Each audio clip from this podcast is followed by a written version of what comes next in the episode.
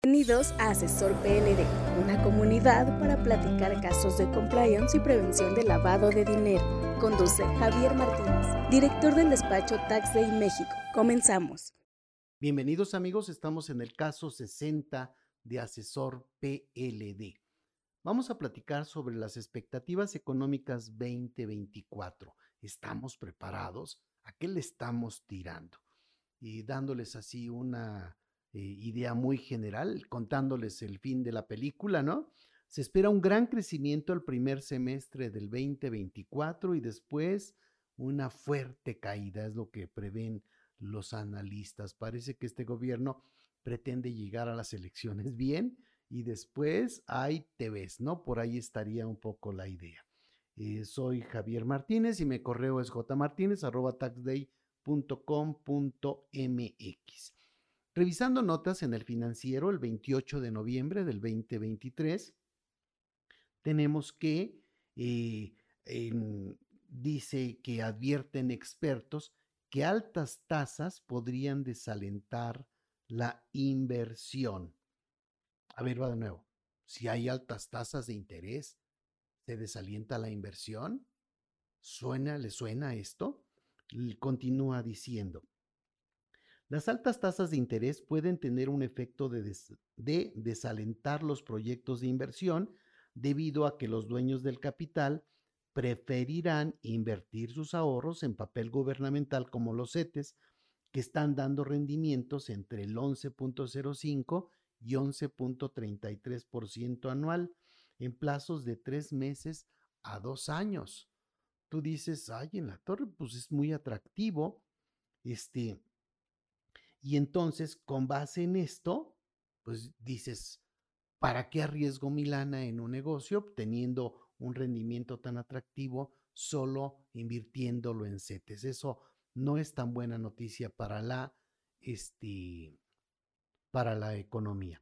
También en este 28 de noviembre del 2023 nos dice eh, KPMG, es, presenta su reporte SEO Outlook 2023 y nos dice que la incertidumbre política es el principal riesgo para 2024.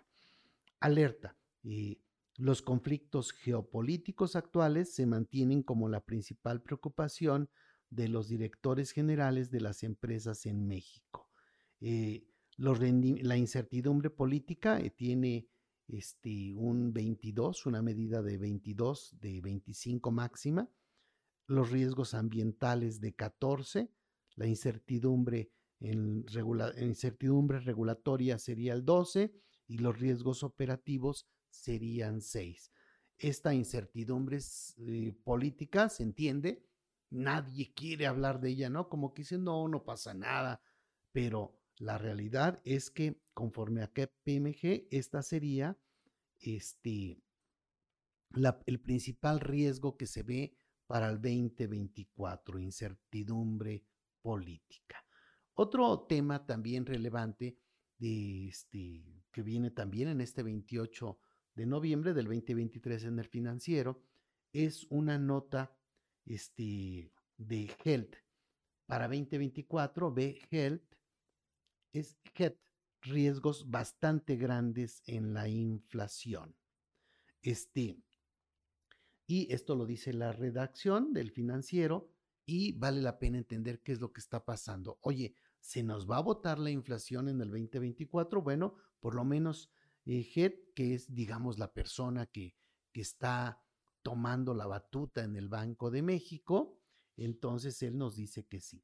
Dice, el próximo año representa un conjunto de riesgos bastante grandes para la inflación y la probabilidad de que se materialicen, este, se materialicen que el balance de riesgos para este indicador esté sesgado al alza, expresó Jonathan Hell, subgobernador de Banjico, del Banco de México. En entrevista con Imagen Radio explicó que el componente no subyacente había apoyado la reducción de la inflación, sin embargo, la perspectiva es que revierta la tendencia, eh, revierta la tendencia con esto, el indicador subyacente tendrá que bajar más para propiciar la reducción generalizada de los precios. Y lo plantea así, ese es el reto principal que tendremos en 2024. A la par, agregó que si muchos de estos riesgos se materializan, sí va a ser difícil que logremos converger, este, converger y para reducir la tasa de referencia que está hoy en 11.25%. Incluso enfatizó que se debe mantener la postura monetaria restrictiva por tiempo prolongado. Y otro riesgo que advierte Gel es el aumento en el salario mínimo. Puntualizó que hace cinco años menos del 15% de la población este, ocupada ganaba un salario mínimo y ahora está arriba de 35%. Va de nuevo, nos dicen, oye, es que se está incrementando el salario mínimo. Sí, pero entonces está alcanzando a los sueldos, no es que los sueldos estén subiendo y cada vez tenemos más personas que están en salario mínimo. Si hace cinco años era el 15%, ahora es más del doble, el 35% quien está en salario mínimo, con un grave problema que a lo mejor no notamos tanto, pero oye, si le vas a pagar salario mínimo a una persona porque ya es el sueldo de mercado, no da más, vas a tomar a gente con mayor educación. Entonces, eventualmente, la gente que no tiene este, capacitación o educación, pues van a estar solo con opciones en la economía informal, lo cual no es nada, nada sencillo de que eso se, se revise. Y en cuanto al crecimiento, para el subgobernador, el avance de la economía mexicana se explica por la inversión privada y el dinamismo de la economía estadounidense y estimó que en este año el PIB subirá entre 3.4 y 3.5%. Este año es el 2023 y sería la base para ver qué va a ocurrir en el año siguiente. Sin embargo, habrá que ver todavía más, más puntos. Y les veamos una nota del 12 de septiembre, ya cuando teníamos el paquete económico para el 2024. Aquí Benito Solís Mendoza hace un análisis por demás interesante y este, tendríamos que ver dos o tres puntos relevantes dice que hay un balance público en deterioro. Para los analistas y las calificadoras, el paquete económico se apoya en supuestos económicos realistas, pero resulta preocupante que fuerte incremento en el, el fuerte incremento en el déficit fiscal previsto para el 2024. Sí, ya todos más o menos sabemos esto, es, vamos a llegar a un déficit terrible, un déficit que nos lleva a que este sexenio de AMLO, el de 2018 al 2024, va a tener un déficit promedio durante su sexenio de 3.1. y Peña Nieto era 2.3, Felipe Calderón era 1.6, este Vicente Fox era 0.4, no llegó ni a la mitad de un punto. Y ahora, digamos, si comparásemos este, qué pasa por ejemplo, Felipe Calderón con AMLO, pues resulta que AMLO tiene el doble del déficit fiscal que tuvo Felipe Calderón. Y Felipe Calderón tuvo este cuatro veces más lo que tuvo Vicente Fox. Entonces, sí parece que tenemos ahí un problema. En la deuda del sector público, en los datos del sexenio, pues ahí tenemos este cuánto había de porcentaje del PIB eh, digamos, de, los, de, lo que debemos y con, con AMLO vamos a quedar prácticamente en el 49% del PIB y va a ser lo que debemos hasta este punto. Y habrá que revisar ahí porque subieron mucho la base del PIB. Hay números ahí que no necesariamente todo el mundo está contento con ellos. Y entonces tienes una base de PIB más alta y entonces lo que pides de préstamos o lo que tienes de préstamos pareciera un porcentaje menor. Felipe Calderón tenía 37.2% respecto del PIB de, que tenía en su momento. Eso nos lleva a que son más de 10 puntos del PIB lo que se ha incrementado la deuda. Explica, dentro de toda la información que presenta el documento, destaca el déficit. ¿Cuál documento? El, este, el, el paquete económico 2024, que el déficit que tendrán las finanzas públicas medido a través de los requerimientos financieros del sector público de casi 1.9 billones de pesos. 1.9 billones. Dices, no inventes, eso es altísimo. Eso es equivalente al 5.4% del PIB. Este porcentaje es el más elevado de muchos años y representa un crecimiento del 43% con respecto al año anterior, conforme eh, respecto del 2023. Para enfrentar la pandemia de los años pasados, los gobiernos de varios países incurrieron en elevados déficits fiscales que les permitió enfrentar la pandemia de manera exitosa y con bajos decesos. Sin embargo, ahora tienen el reto de restablecer el equilibrio de sus finanzas públicas. México se resistió a seguir este camino, lo que le permitió un mayor equilibrio, aunque tuvo un mayor impacto en su economía. Sin embargo, un mayor déficit público ahora sí tendrá un efecto en la economía por tres mecanismos. Uno, el gobierno recurrirá, recurrirá a mayor deuda externa, la cual propicia apreciación del tipo de cambio, perjudicando al sector turismo y a las exportaciones en general.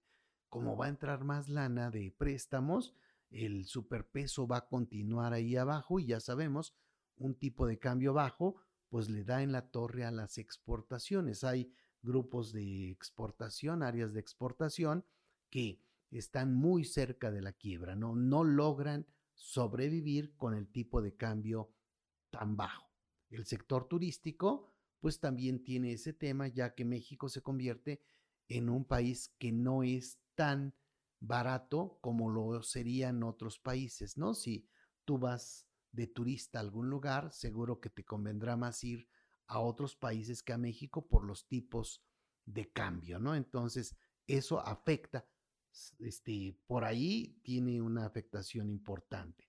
Dos, mayor deuda interna que elevará las tasas de interés activas, apreciando aún más el tipo de cambio.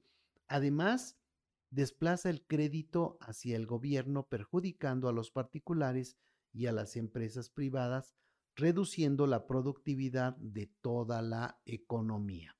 Tres, se incrementará la presión al Banco de México para que financie este desequilibrio fiscal como sucede en otros países, lo que produciría una mayor inflación.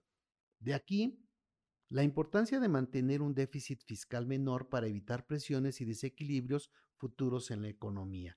Elevados déficits fiscales han sido la causa principal de las grandes crisis económicas que hemos tenido en el pasado y habrá que evitar que se repitan. ¿Qué les parece? Este es un primer acercamiento para estar revisando qué es lo que podemos pensar o qué, o qué es lo que debe ocurrir con el 2024. Habrá que dedicar todavía otros casos de asesor PLD a ver, por ejemplo, qué está pasando con las pensiones para adultos mayores que van a crecer de manera muy importante en el 2024, pero se van a pagar con dinero prestado. Y es una población que sigue creciendo más que la población en general, la población de adultos mayores, tiene un crecimiento mayor, ¿no? La gente sigue eh, aumentando en la edad y eso nos va a llevar a muchos problemas en lo que puede estar pasando en el 2024. En los siguientes casos de asesor PLD vamos a estar revisando algunos otros datos de estas expectativas con la idea de ir entendiendo por dónde va la bronca y eventualmente nos puede ayudar a tener por ahí una voz no optimista, ¿no? Que de repente se necesita para poder ir manejando estas situaciones que nos pueden tronar este, por no saber qué es lo que está ocurriendo. Muy bien, nos vemos en el siguiente caso de asesor PLD. Un abrazo. El juicio profesional, experiencia y constante actualización son valiosos para la comunidad asesor PLD y compliance. Síguenos en nuestras redes sociales y si necesitas asesoría o servicios de prevención de lavado de dinero, capacitación preparación para la certificación de la CNBV o en la WIF, o quieres formar parte de nuestra membresía Asesor PLD, búscanos en taxday.com.mx.